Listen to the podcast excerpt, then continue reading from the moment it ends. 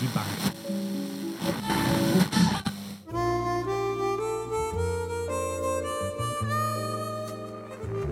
This concludes our broadcast day. Good night, and God bless. Jazz Lines.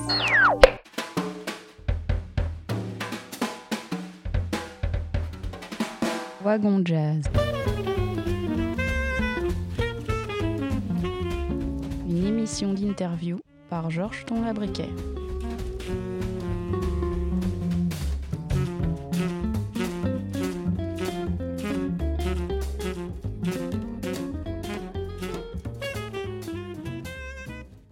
Mardi 30 novembre 2021, Wagon Jazz avec comme invité aujourd'hui Arthur Possing. Bienvenue Arthur. Merci Georges. Voilà, il y a déjà plusieurs CD qui sont sortis. Euh, Est-ce que c'est l'histoire d'un luxembourgeois à Bruxelles? Euh, c'est un bon résumé, oui. oui, oui. Bon, il y, en a eu plein. hein. Oh, ouais. Euh, mais c'est vrai que je suis, enfin, je vais toujours essayer de rester, bon maintenant, depuis que je suis plus à Bruxelles, rester en contact, mais aussi avant de, de, de jouer avec des groupes d'ici, de, de fréquenter les jams le plus possible. Euh, je, me rappelle que j'étais presque tous les lundis bah, au jam session du Sounds, comme j'habitais pas loin. Euh, donc euh, et là, j'ai fait des découvertes et j'ai pu jouer avec des gens incroyables, que ce soit belge ou international, n'importe. Donc oui, oui, bah, j'ai une, très bonne relation qui m'est très chère avec la Belgique et Bruxelles en particulier. Et d'où le choix de Bruxelles? Parce que je suppose qu'il y a du jazz au Luxembourg aussi. Ça, ça existe, il y a des écoles. il, y a, il y a des écoles où des, des- euh, on appelle ça les conservatoires, Ouais. mais c'est pas euh, qu'on peut faire des, euh, des diplômes de bachelor ou master, c'est pas les autres écoles. Euh, en même temps, on a, je dirais, on a un, tr- un très bon niveau euh, et on est très bien préparé pour aller à l'étranger. Et je pense que ça fait du bien aussi de sortir de son petit pays pour rencontrer d'autres gens, d'autres professeurs, d'autres écoles, d'autres villes, d'autres euh, nationalités, d'autres cultures, voilà. Et, euh, et le choix de Bruxelles en particulier, euh, ça vient, je dirais en, premier lieu d'un professeur que j'avais au Luxembourg justement, qui s'appelle évidemment Guy Cabé, avec lequel j'ai eu des cours de, de vibraphone, mais aussi piano jazz, puisqu'il donnait les deux à une époque. Et puis, quand la question se posait pour faire mes études, eh ben, il me demandait pourquoi tu ne viendras pas à Bruxelles, il y a tel ou tel professeur. Euh, bon, et là, c'était le moment où il me parlait de- d'Eric Lénini, et là, c'était euh, parti pour moi, puisque voilà, c'était une, grosse découverte pour moi, et j'ai directement, en, comment on en, français moderne, j'ai flashé un peu sur, sur sa musique. musique. Euh, j'ai fait aussi les stages, les lundis d'Hortense, deux fois, où il y a notamment la plupart des, professeurs, Fabrice Alman, Phil Abraham, Yann Daaz aussi, enfin plein. Et euh, donc ça m'a vraiment donné le goût de partir à Bruxelles.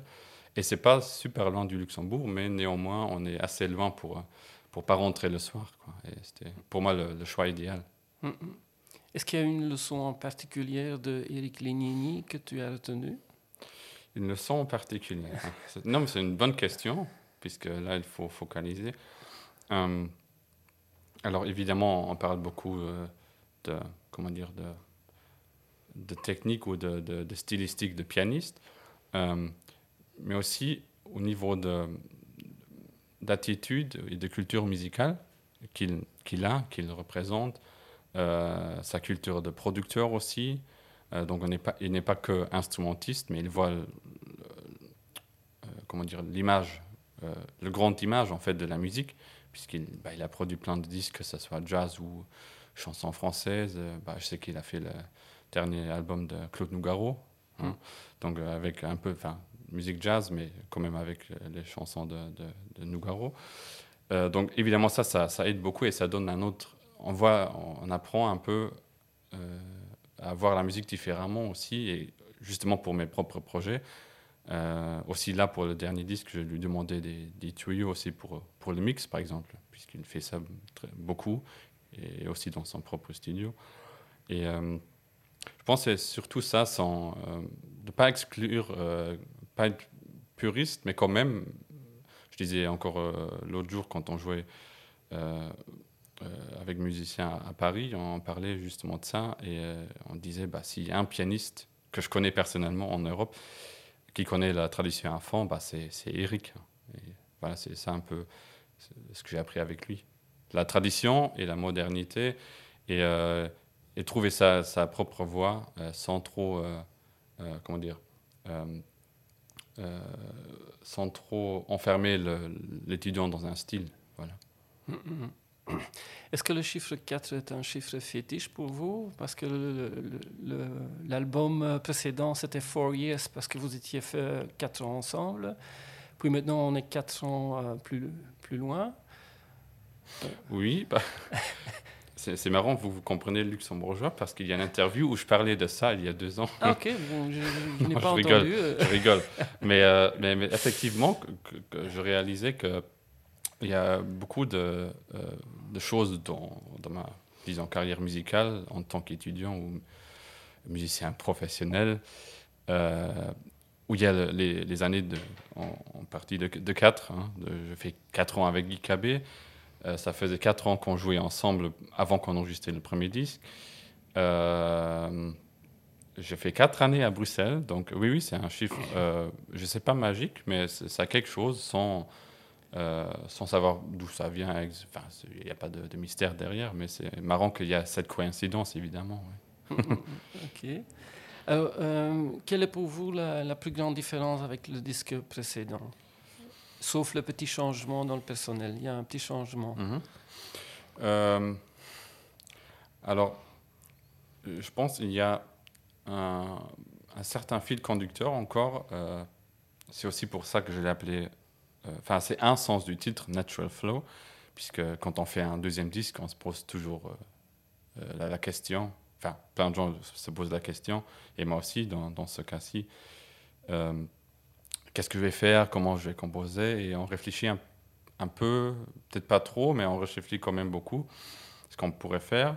Mais après un certain moment, après quelques mois, les, compositions sont venues en fait, très naturellement, dans un flux naturel, si on veut vraiment traduire le titre en français, euh, sans vraiment réfléchir. Et c'est l'esthétique est plus ou moins la même, mais je veux dire, euh, j'osais aussi beaucoup en termes de composition de, de chercher un peu plus de complexité.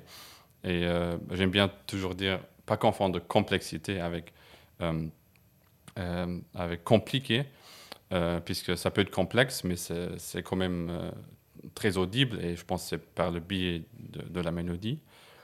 donc ça, c'est les choses qui sont, sont pareilles du, premier au deuxième disque. Hum, oui, c'est, je pense que c'est une évolution dans, la, dans, dans l'écriture.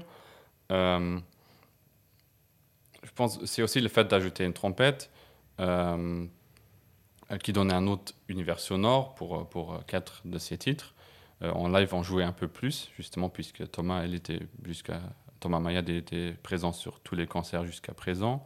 Donc, on, a décidé de l'intégrer un peu plus, mais sur le disque, on a choisi que pour quatre morceaux. oui, je, je, je dis, en résumé, c'est vraiment c'est la même esthétique, mais, mais on, va un peu chercher plus loin. Aussi, un autre, euh, une autre euh, nouveauté, c'est vraiment euh, que je voulais intégrer les compositions des autres musiciens. Pas que j'ai dit pour le premier, non, non, c'est juste moi qui compose, mais c'est juste parce qu'ils n'ont pas amené, et peut-être juste parce que je n'ai pas demandé. Et j'ai entendu, voilà, les compositions des autres musiciens qu'ils ont fait chez eux euh, en self-recording. Et puis je dis, bah, j'aimerais bien vraiment avoir ça, tel ou tel morceau. Et je pense, dans, dans l'esthétique euh, globale du, du, disque, ça fonctionne très bien. Et, je préférais de, voilà, de ne pas prendre peut-être un de mes morceaux et d'ajouter un des autres musiciens pour que musicalement ça, ça fait du sens. Et je, suis assez, assez content et fier de, de ce que tout le groupe apporte. Euh, un, scoop, enfin, c'est pas une première quand je raconte ça ici, mais c'est que le disque a été enregistré euh, au Real World Studios, le studio de Peter Gabriel. Comment est-ce qu'un luxembourgeois arrive à enregistrer chez Peter Gabriel? Euh, Il y a plusieurs, plusieurs raisons, mais, mais c'est très simple. en fait, la question se posait, euh, voilà, on a, assez de, matière pour un nouveau disque, où on va enregistrer. Et je parlais avec plusieurs ingé-sons, dont euh, qui a mixé ce nouveau disque et qui a masterisé le dernier, euh, en la personne de Jean-Pascal Beaufort, un ingé-son de, euh, enfin, de Lorraine, en France. Il m'a dit, en fait, si tu veux, bah, euh, les studios de Peter Gabriel, c'est vraiment pas cher, c'est les prix d'ici, enfin, habituels d'un studio professionnel, comme, comme le Jet Studio ici à Bruxelles.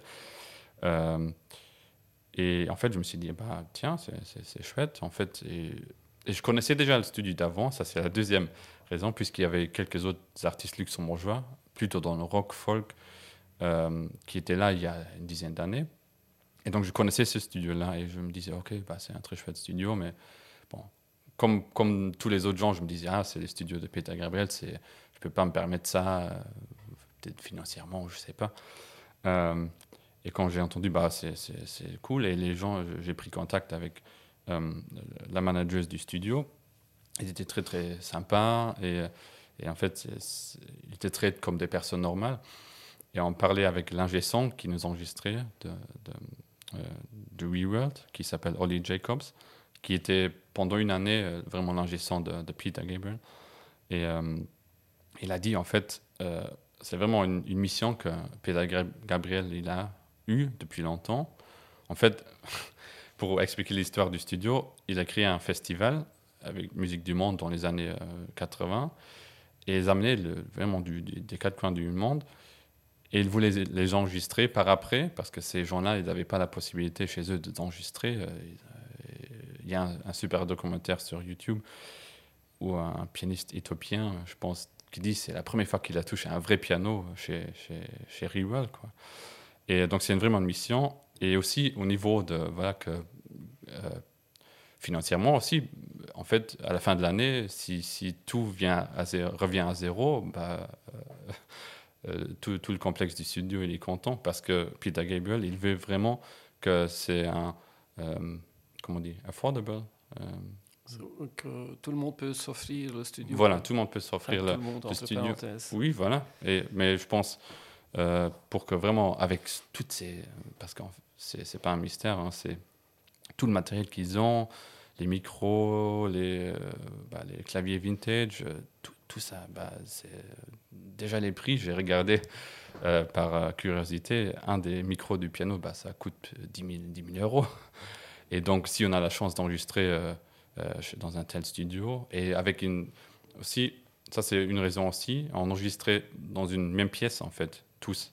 Sauf la batterie, elle était euh, à côté avec une, euh, avec une porte. Euh, mais on avait vraiment ce rang son et on était tous dans une pièce. Ce qui peut-être pour le mix par après un peu, est un peu plus difficile parce que tout va dans tous les micros.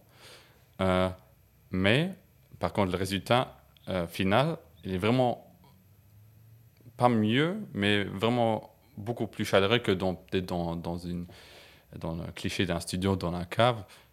Je dis pas que c'est voilà, meilleur, mais c'est juste un autre résultat. Et j'aimais vraiment bien cette chaleur pour cette musique qu'on faisait. Et, euh, c'est vraiment, euh, vraiment un super complexe. Tu loges là-bas. Et ça, c'est aussi très important pour moi quand on enregistre un disque. Aussi pour le dernier. On était en Allemagne. Euh, on est assez loin de chez soi, ou on rentre pas chez, bah, chez soi.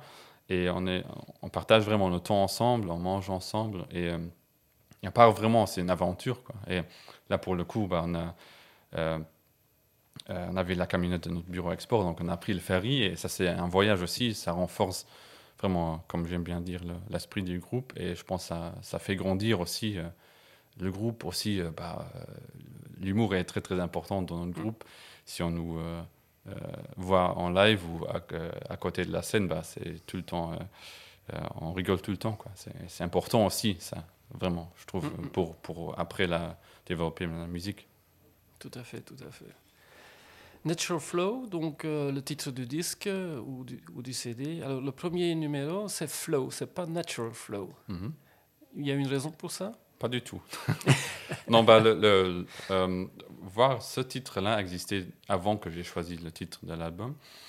Hum, mais c'est juste au niveau, euh, euh, quand on parle vraiment du morceau, bah, comment dire, bah, l'idée principale du piano, qui, qui continue presque dans tout le morceau, est pourvu d'être dans un certain flow.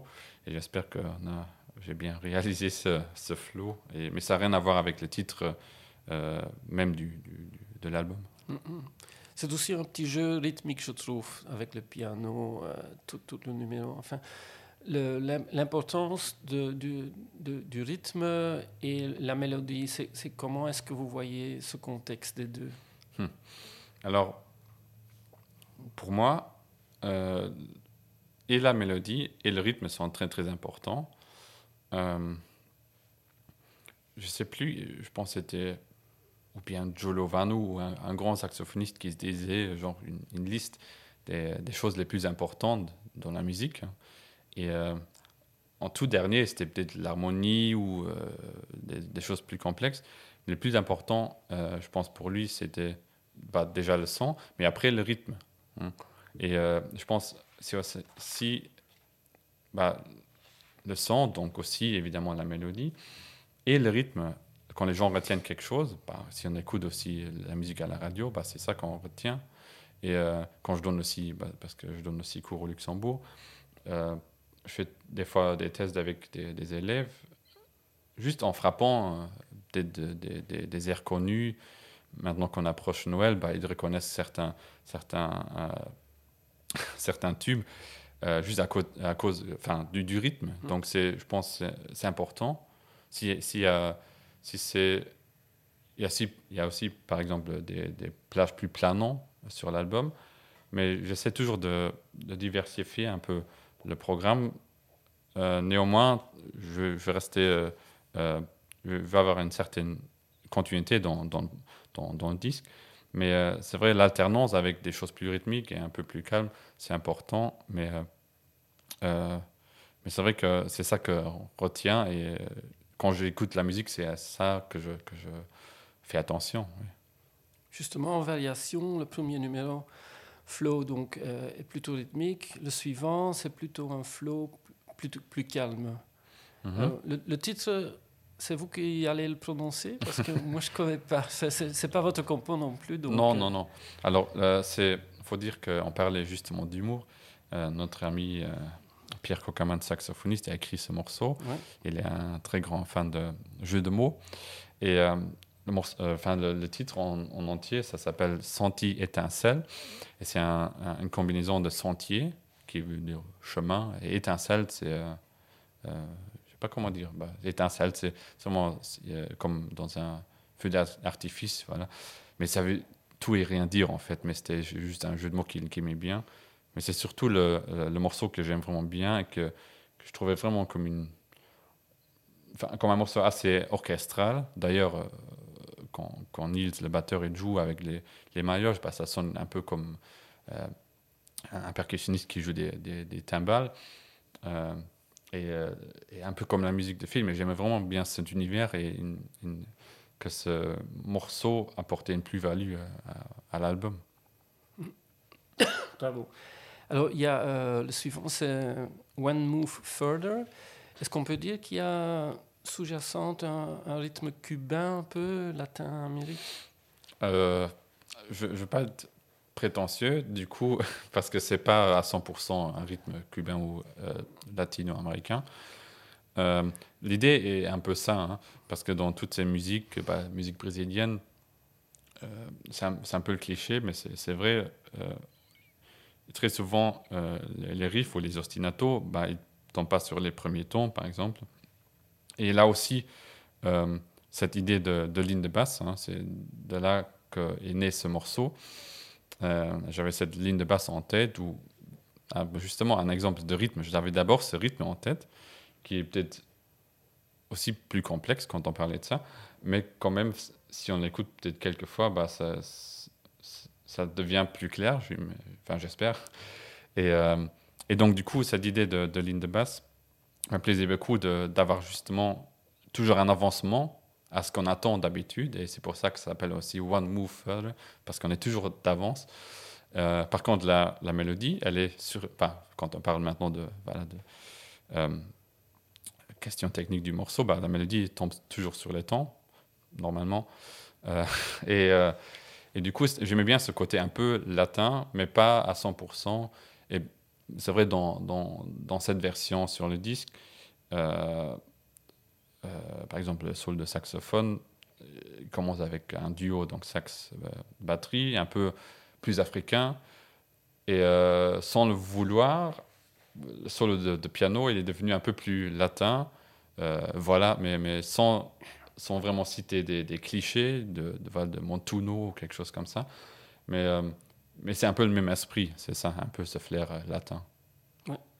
Alors, Terminus, je, je me demandais d'abord pourquoi mettre un titre comme Terminus au début du disque, mais je crois que j'ai retrouvé que c'est un club de jazz en France. Absolument.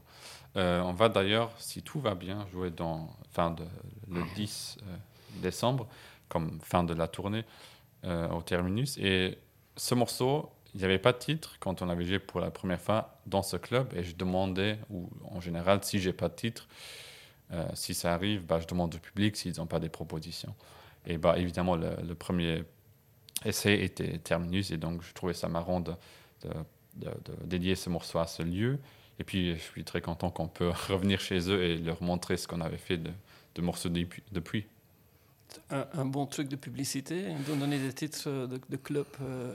hmm, Non, enfin, ça, peut paraître, évidemment, mais je pense que ce n'est pas non plus le, club le plus connu. Mais peut-être pour eux, c'est une bonne publicité, je sais pas. Je veux dire aussi dans les deux sens, comme ça, si vous appelez un titre selon un club, euh, on, va, on va vous inviter. Alors, euh, vous me connaissez peut-être quand même un, peu, je ne suis, pas de, tel genre. Euh, mais euh, bah, oui, on ne sait, jamais, hein, mais on, pourrait y penser. Mais c'est vraiment une, plutôt une dédicace, parce qu'on vraiment, on a joué le, morceau la première fois chez eux. bon, c'était un test, hein, et ça, ça, aurait pu qu'on n'aurait plus jamais joué le morceau, ou peut-être dans j'aurais composé ou les autres auraient composé un autre morceau et euh, j'aurais laissé tomber ce morceau pour, pour un autre titre. Euh, mais voilà. ok. Ah il y a aussi un titre qui s'appelle New Directions. Mhm. Est-ce que vous suivez la scène du jazz qui s'évolue euh, avec l'électronique, le hip-hop et, autres influences? Euh, Je dirais pas autant que peut-être mes, mes, mes, amis de, de, d'études ou voir d'autres musiciens compères, euh, mais quand même, euh, euh, bah, bah, je trouve ça très intéressant avec, quand vous parlez aussi maintenant d'électronique, ce titre-là est plutôt inspiré, enfin c'était dans le cadre de, mes études ici à Bruxelles. bon, dans, les cours d'harmonie, on doit toujours, dans, les, dans les classes de master, on doit écrire un morceau dans le style de, c'est-à-dire on, analyse plusieurs compositeurs ou musiciens de jazz actuels, modernes, et toujours deux, trois morceaux dans cette esthétique, et puis on doit écrire un morceau dans le style de ce musicien ou de ce collectif ou groupe. Et pour le coup, c'était d'écrire dans le style de euh, Walter Smith, the third, euh, qui, va, qui fait partie de la jeune, plutôt jeune génération, avec euh, des musiciens comme Ambrose Akinmusayer ou Taylor. Euh, peut-être aussi Gretchen Parlato, quand on parle de chanteuse. C'est un peu, je dirais, la même génération. Et euh, c'est un peu inspiré d'un morceau de, Walter Smith. Mais au final, c'est devenu plus ou moins autre chose. Mais c'est un peu le même esprit, un peu new-yorkais. Et euh, je c'est un peu différent aussi, puisqu'on ajoute la trompette aussi pour ce morceau. C'est peut-être un peu plus moderne que les autres morceaux, un peu plus court aussi que les autres morceaux. mais je trouvais cette euh, cet ajout aussi très, très intéressant, euh, puisque d'habitude, j'écris peut-être pas aussi. Euh, il y a une certaine. Pas vraiment une technique, mais une certaine manière de, de chercher les harmonies pour une telle composition, d'après ce qu'on a analysé ici à Bruxelles dans le cours. Et donc, d'habitude, je, comment je, je, commence pas une composition en me disant alors je vais utiliser telle ou telle manière. je calcule pas en fait pas, pas, trop en tout cas, mais, mais là c'était vraiment le cas, ok, d'utiliser des, des structures harmoniques euh, euh, euh, identiques et de les transposer, les couleurs des accords, aussi des, des, des, des métriques, donc voilà, des, mesures impaires. et c'était, voilà, je trouvais ça très chouette de, d'ajouter vraiment une, une autre atmosphère à ce disque. Mais je pense que ça marche bien avec les autres morceaux. J'espère. Deux morceaux qui se suivent très bien, c'est A Journey to, et puis comme une sorte d'introduction mystérieuse, et puis le numéro suivant, Golden Fields. C'est quoi l'idée derrière ces deux compositions? Alors, c'est une composition à la base euh, qui s'appelle donc Golden Fields. Euh, c'est un morceau, euh, je pense c'est le deuxième morceau que j'ai écrit pour le disque, après Terminus, justement. Et, et c'est un peu mon hommage, bah, on entend, je pense directement, c'est un peu mon hommage à mon grand idole, un de mes grands idoles qui est Brad Meldo. Et, euh, donc, pour commencer le morceau, je- j'entendais bien une intro de, basse, plutôt acoustique. Enfin, en tout cas, euh, voilà, pour le premier concert ou le premier essai, je disais à, à Schlappe, le bassiste, euh, voilà, t'aimerais pas, bien faire une, intro un peu, un peu entre guillemets roots, un peu plus, plus blues ou plus, voilà, un peu, comment dire, un peu dans l'esprit de, de un peu comme ça, euh, comme Larry Grenadier ou voilà. Et, au final, bah, déjà au premier concert, il est arrivé avec euh, un grand nombre de pédales d'effet, puisqu'il joue aussi de, la basse électrique. Mais je pense que c'est un des seuls, je dirais en Europe, hein, euh, dans notre coin en tout cas, qui utilise des effets avec la contrebasse et avec l'archer et tout. Il fait même une, thèse de, master encore maintenant sur ça. Et euh, donc, du coup, tout ça a évolué que ça, devient, que ça devienne en fait un morceau à lui-même. Et euh, donc, c'est vraiment en live évidemment c'est l'intro du morceau mais pour le disque euh, je trouvais ça vraiment intéressant de, de diviser ces deux parties là aussi pour l'auditeur pour, pour qu'il puisse aussi écouter séparément et de mettre en valeur cette recherche aussi que le bassiste Schlappe il a fait puisqu'il a vraiment investi là-dedans et donc là c'est vraiment je dis c'est vraiment plus mon morceau c'est un morceau à lui et puis le- la suite c'est évidemment un morceau à moi Mm, mm, mm. Il y a aussi le titre Memory, où il y a une belle interaction entre piano et flugelhorn avec Thomas Mayade un peu. Euh, vous êtes quelqu'un qui regarde plutôt vers le, le passé que vers le futur?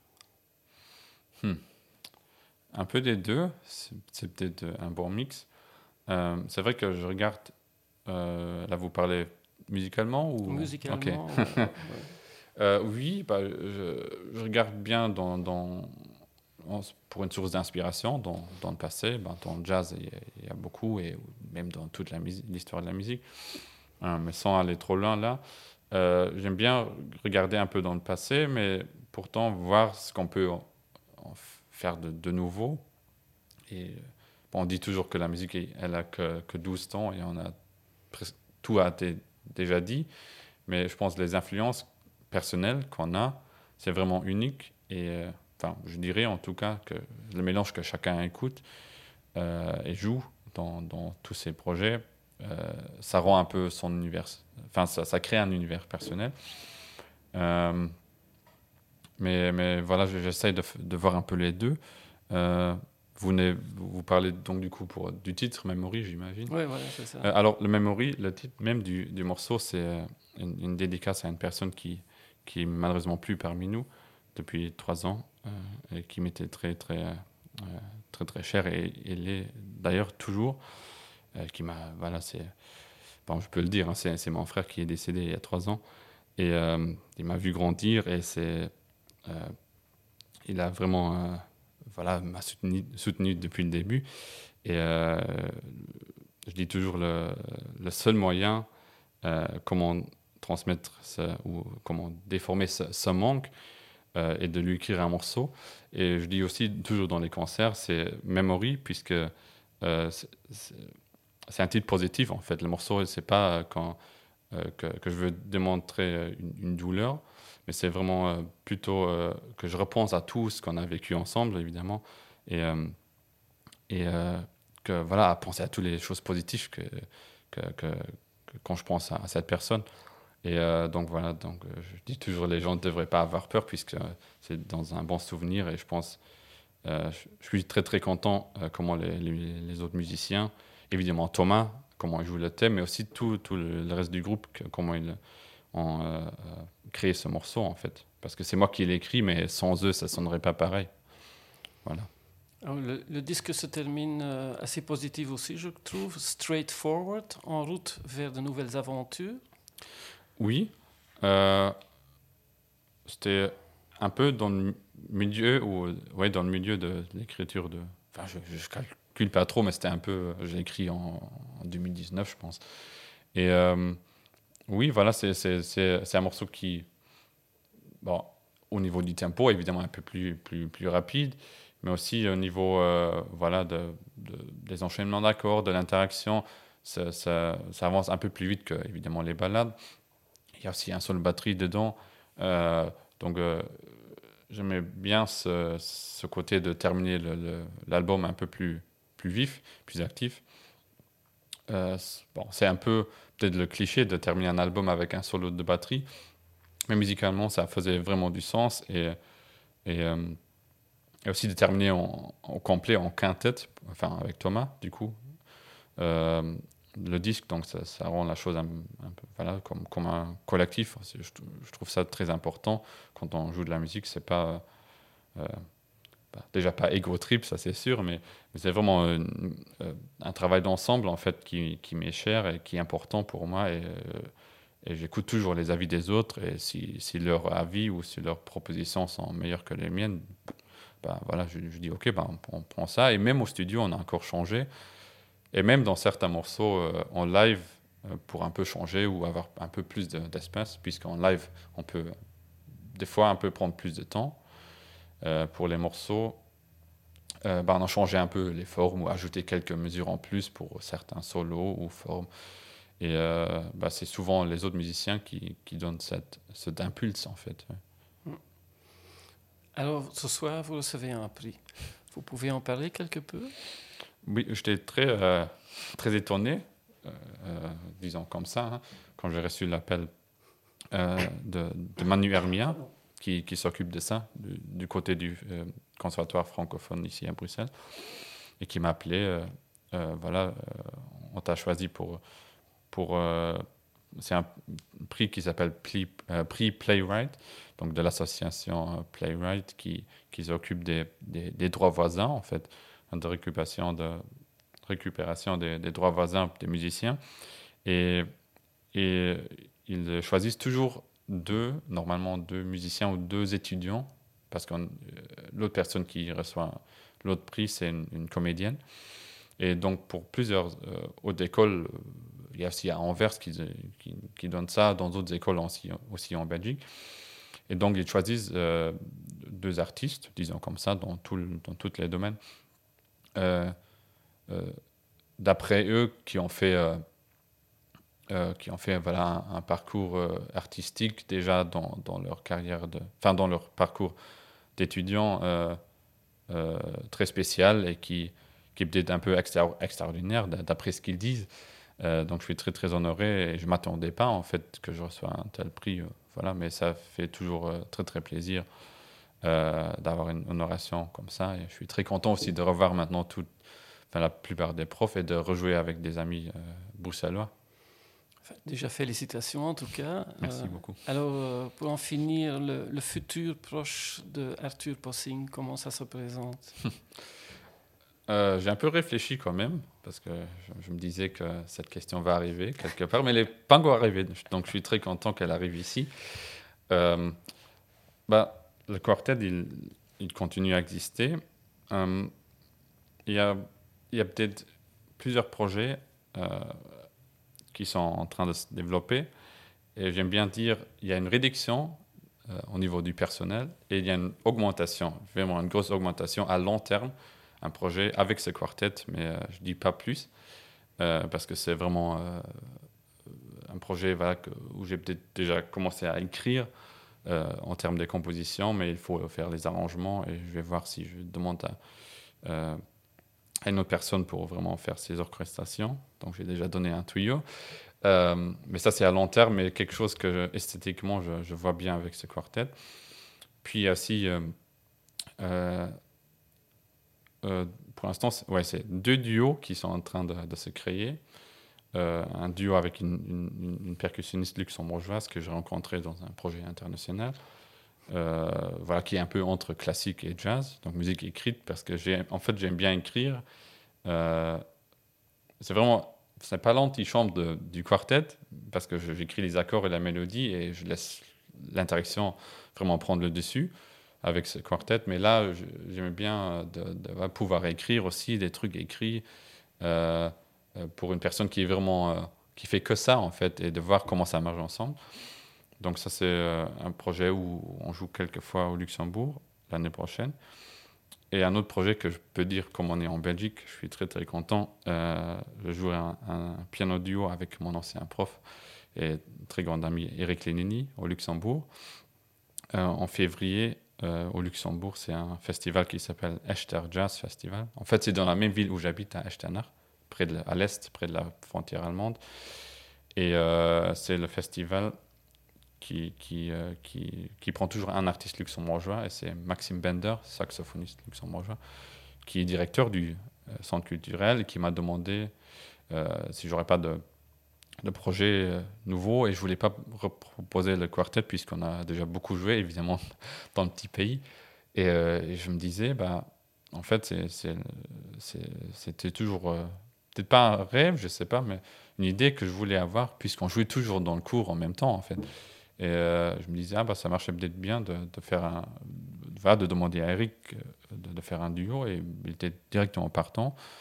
Et euh, donc là, on joue ses morceaux et mes morceaux. On va d'ailleurs bientôt répéter aussi. et, et, on va voir ce qui, ce qui arrive. Mais quelque chose que je pensais toujours faire, quelque, quelque part, un jour. Et c'est intéressant comment ça comment on va pas se marcher dessus, sur les pieds.